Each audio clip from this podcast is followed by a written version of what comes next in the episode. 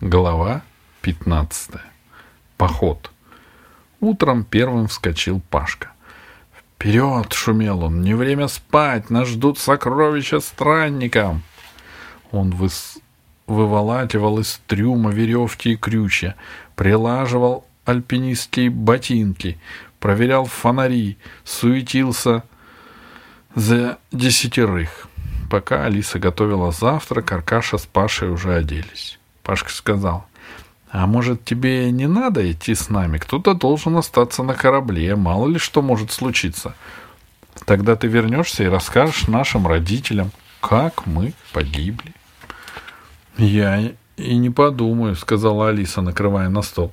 «Если ты мне скажешь, в чем я уступаю тебе, кроме нахальства, тогда я останусь». «Тогда ты оставайся, Аркаша», — сказал Павел. «А почему я?» Так положено, во всех экспедициях кто-то должен быть в резерве. Если что, вы с Гайдо прилетите на помощь. А чего Гайдо может остаться? Гайдо сам может прилететь на помощь. Он не глупее нас, сказал Аркаша. Но ведь так положено, сказал Пашка. Летать на незнакомые планеты без взрослых тоже не положено, сказал упрям Аркаша. А мы здесь. Но если хочешь, оставайся. Мне нельзя. Почему? Потому что я командир корабля и начальник экспедиции. А кто тебя назначил? Ну, вы же согласились. Он шутит, сказала Алиса. Пашка понял, что друзей не переспорить, придется идти втроем. Пока Алиса одевалась, Аркаша спустился в трюм, чтобы заглянуть в холодильник, не задохнулся ли серый мяч. Он открыл холодильник и, спа- и сказал спокойно, словно увидел муху. А меча нет. Как так нет, удивился Пашка. Он не мог выйти, корабль был заперт. Значит, он прячется где-то внутри. Его нет во мне, сказал Гайдо. Я бы почувствовал.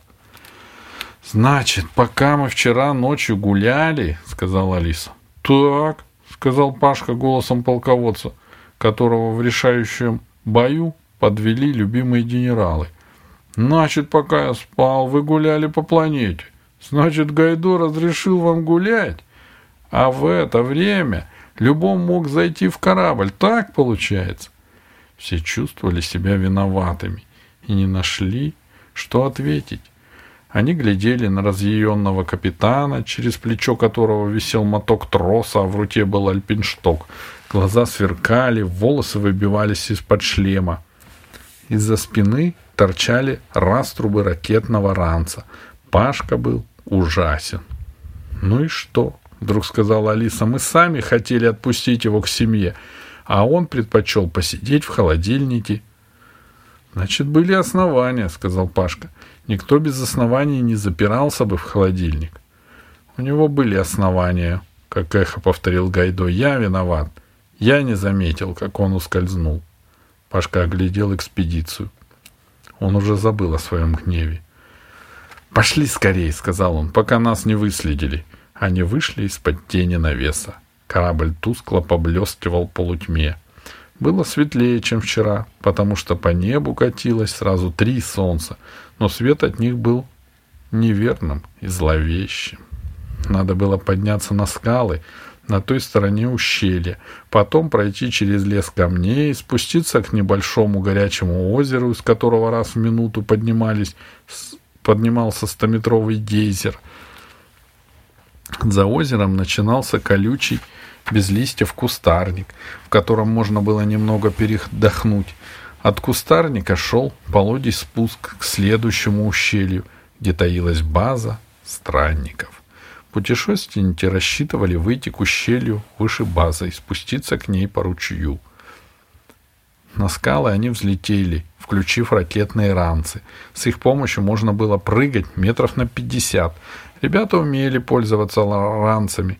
В туристском походе так перебираются через реки и болота.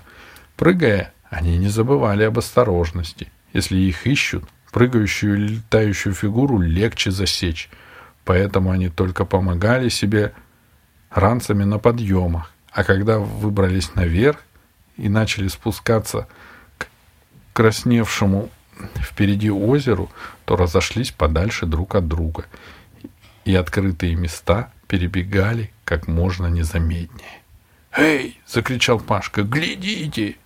У берега озера в рядок, будто выкрашенные волнами, замерли несколько серых мечей. Три побольше, другие маленькие, с теннисный мяч. «А может быть, наш тоже среди них?» — сказал Аркаша. «Нашел все-таки семью». Они повернули к мечам и прибавили шагу. При виде людей мечи осторожно двинулись к воде. «Простите!» — крикнула Алиса. «Вы не были на нашем корабле?» Мечи заверещали тонкими голосками и попрыгали в воду. «Нет», — сказал Пашка, останавливаясь, — «это труди. Нашему-то зачем убегать?» Посреди озера возник пузырь. Вода вспучивалась, поднималась, и вдруг ее прорвало.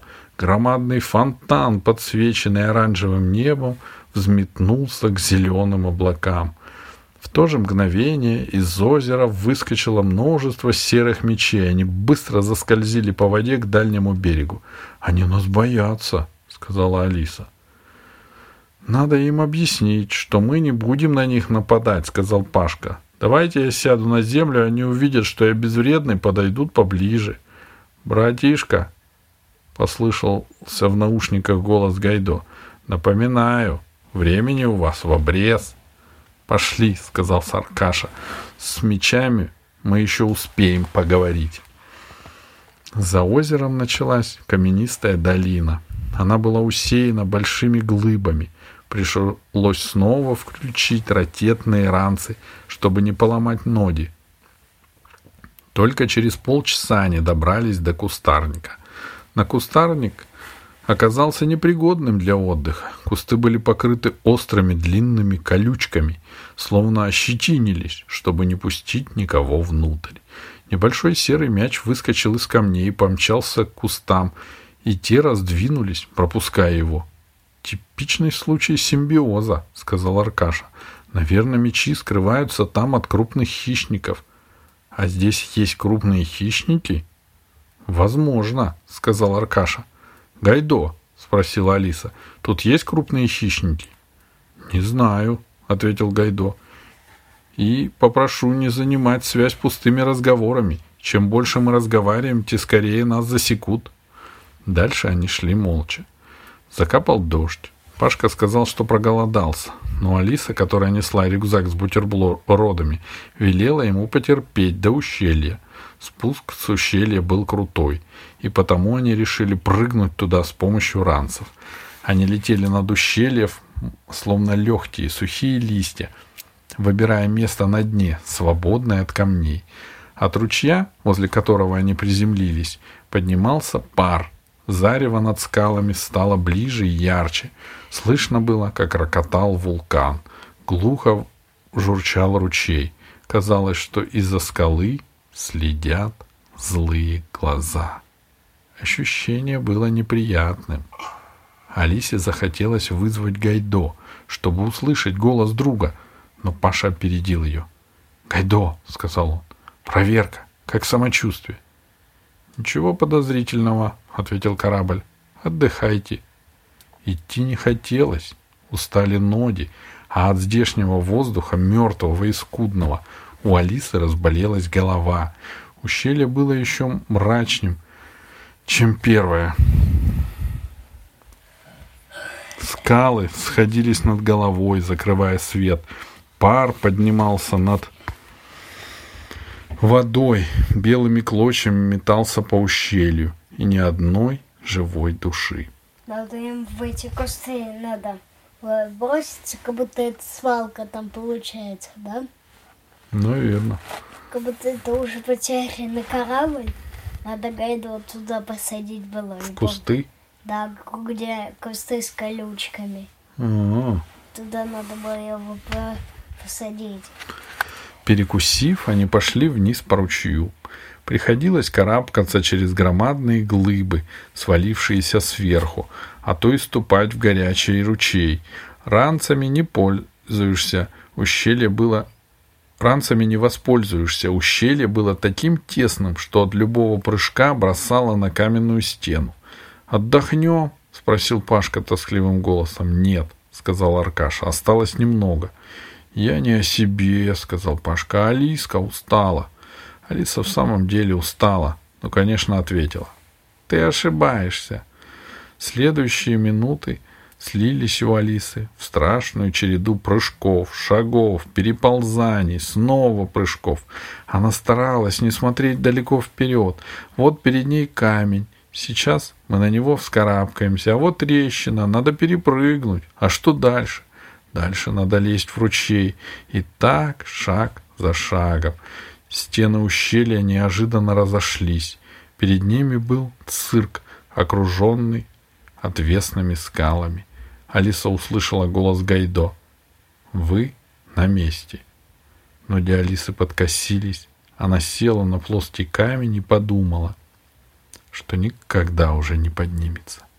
Аркаша опустился рядом. «Думал, не дойдем», — признался он. Пашка тоже хотел было сесть, но взял себя в руки. «Гайдо!» — спросил он. «Куда дальше?» «Перед вами», — сказал корабль, две высокие желтые скалы, похожие на обломки толстых колонн. Видите? Желтые колонны поднимались над цирком, замыкая его. Справа от этих колонн темнеет провал. Видите? Вижу, сказал Пашка и пошел туда. Подожди, сказала Алиса слабым голосом. Я только посмотрю, сказал Пашка упрямо. Алиса бессильно смотрела ему вслед.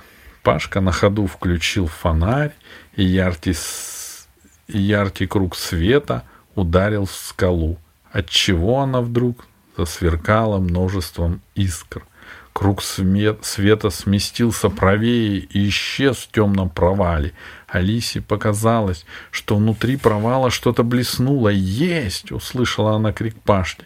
И тут Оглушительно завизжала сирена, так что Алиса заткнула уши, но это почти не помогло. «Бегите!» — крикнул Гайдо, прерывая шум. «На меня напали!» Из-за темных камней, из-за желтых колонн, из-за скал выскочило множество темных фигур, и со всех сторон они кинулись на ребят. Алиса успела увидеть, как падает окруженный этими существами Аркаша, как пытается скрыться в расщелине Пашка. Она отбивалась, но кто-то больно ударил ее по голове, и она потеряла сознание.